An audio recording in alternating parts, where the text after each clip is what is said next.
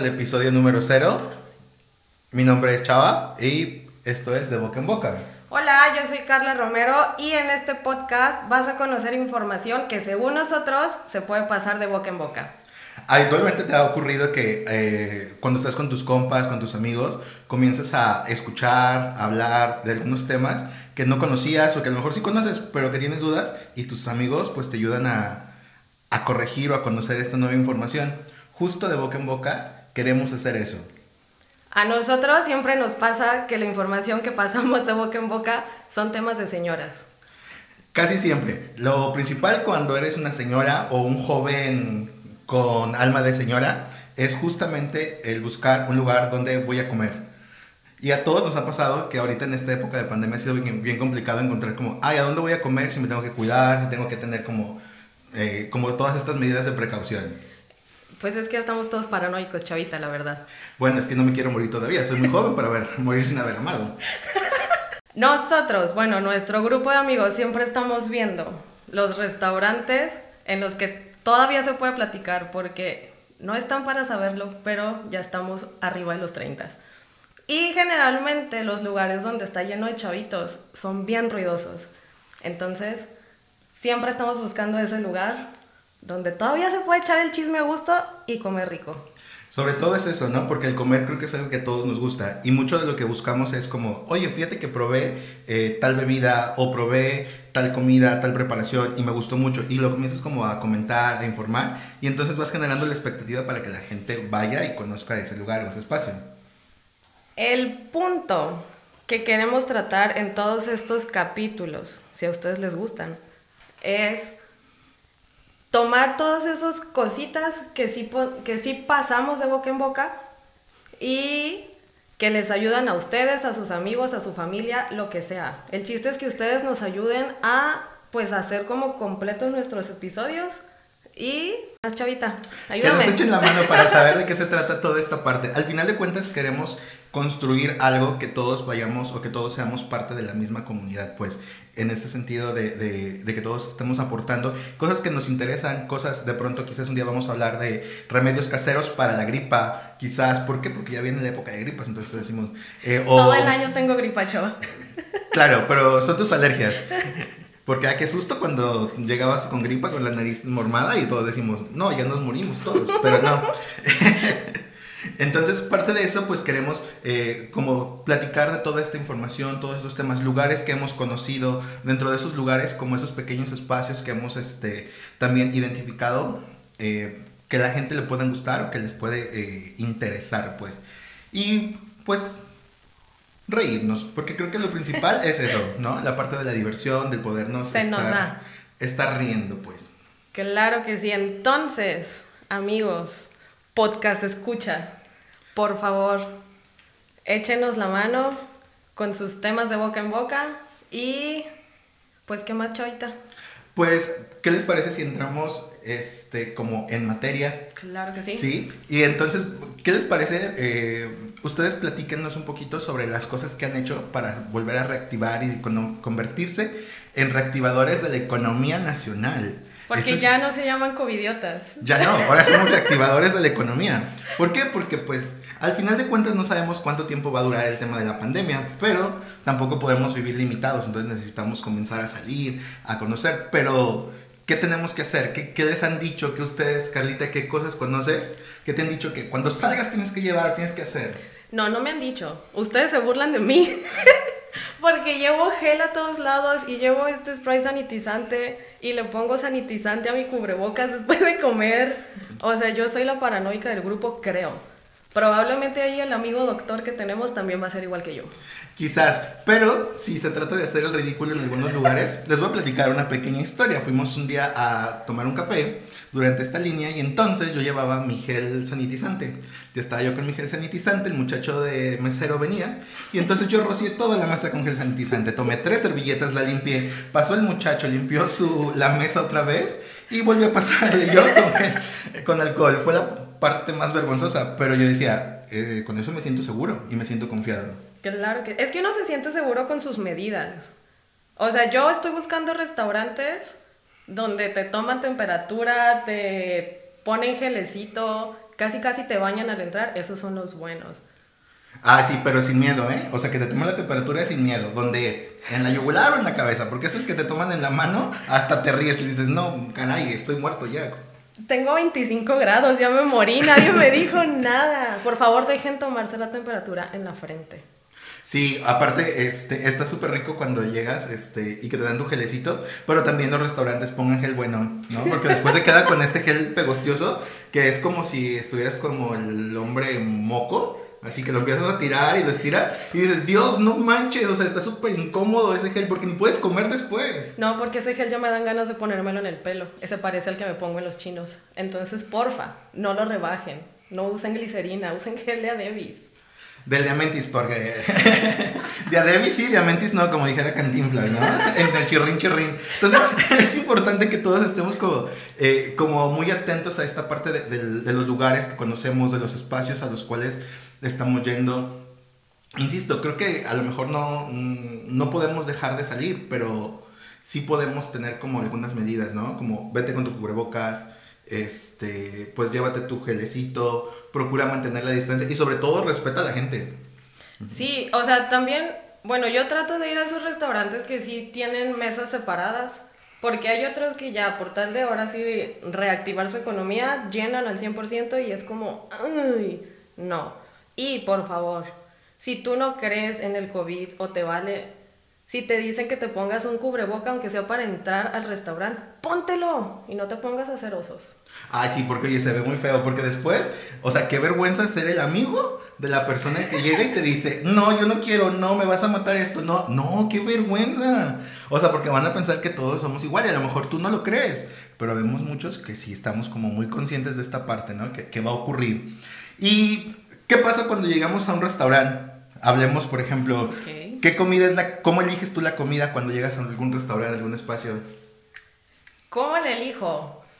Pues es que depende. Yo siempre me fijo en los ingredientes. Soy bien picky, no parece, pero soy bien picky para comer. No parece, eso es algo que dicen las personas que tienen toda la cara así de, sí, soy súper chocante, y entonces dice, sí, no parece, no, claro. O sea, porque va, otra vez, volvemos a de boca en boca. A mí me puede decir, chavita, que hay un sándwich en tal restaurante que está delicioso y después lo pido y resulta que está atascado de mayonesa. Entonces, para mí, ese no fue el sándwich más rico de la vida. Es más, gasté, gasté nada más para pedirlo para llevar y regalárselo a alguien más. Sí, bueno, tienes razón, es como yo con la cebolla, ¿no? O sea, de pronto no como nada de cebolla, no como picantes, y entonces comer con, sin cebolla y con, sin picante, de pronto la gente es como ¿Y tú qué pedo? ¿De qué planeta vienes? ¿Por qué le estás quitando la cebolla a tu taco? ¿por qué, no le pones salsa al taco? Pues porque no me gusta, no como picante. Ya sé, eso nos pasa.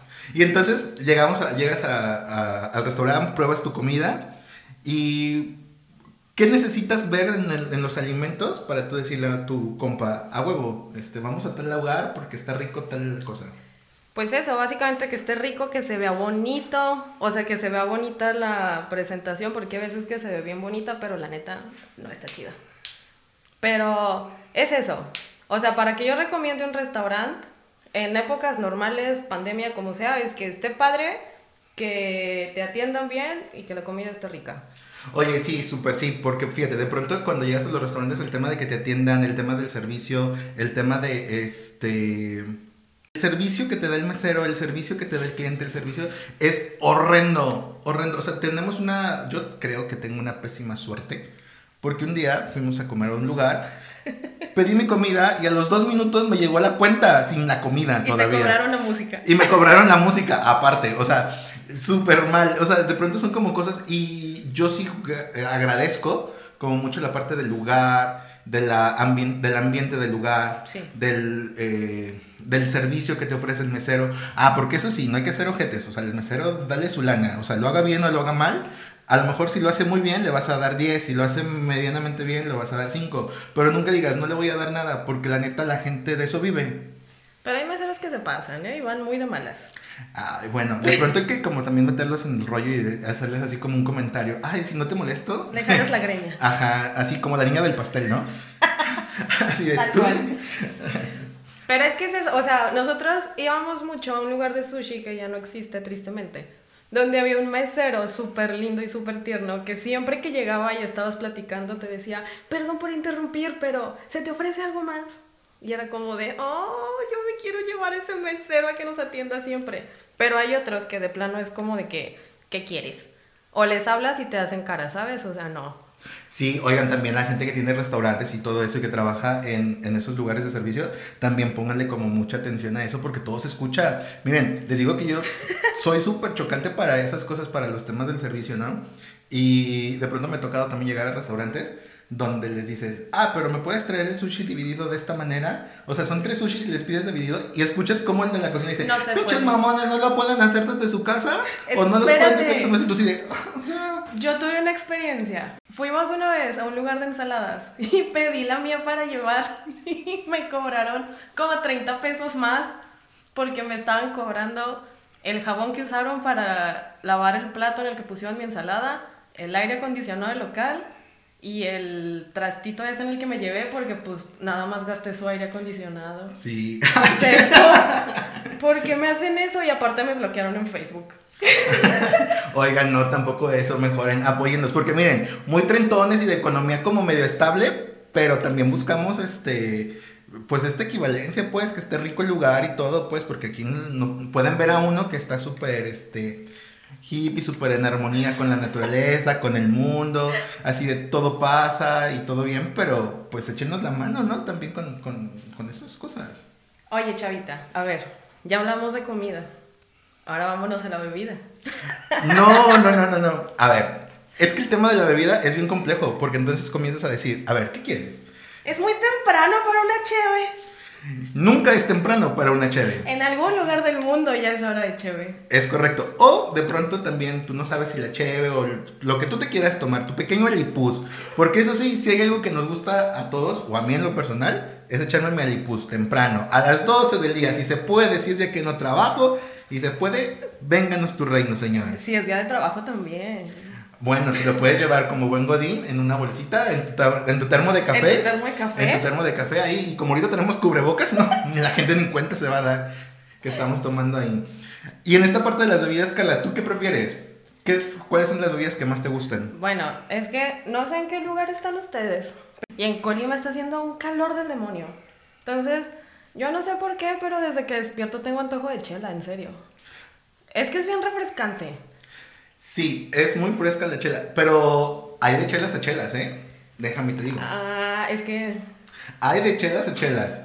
Y eh, cuando hablamos de chelas a chelas, pues están desde las más artesanales hasta las más comerciales, que te tomas una de esas super comerciales y una victoria super helada, así que estuvo toda la noche en el refri, en el hielo. La abres, la destapas, suena la, la corcholata que hace ves cómo sale el humito de la cerveza y dices, ah, qué cosa tan más deliciosa. Deberías patrocinarnos, Victoria. Este... No, es que no puedo, se me está antojando. Ya quiero una.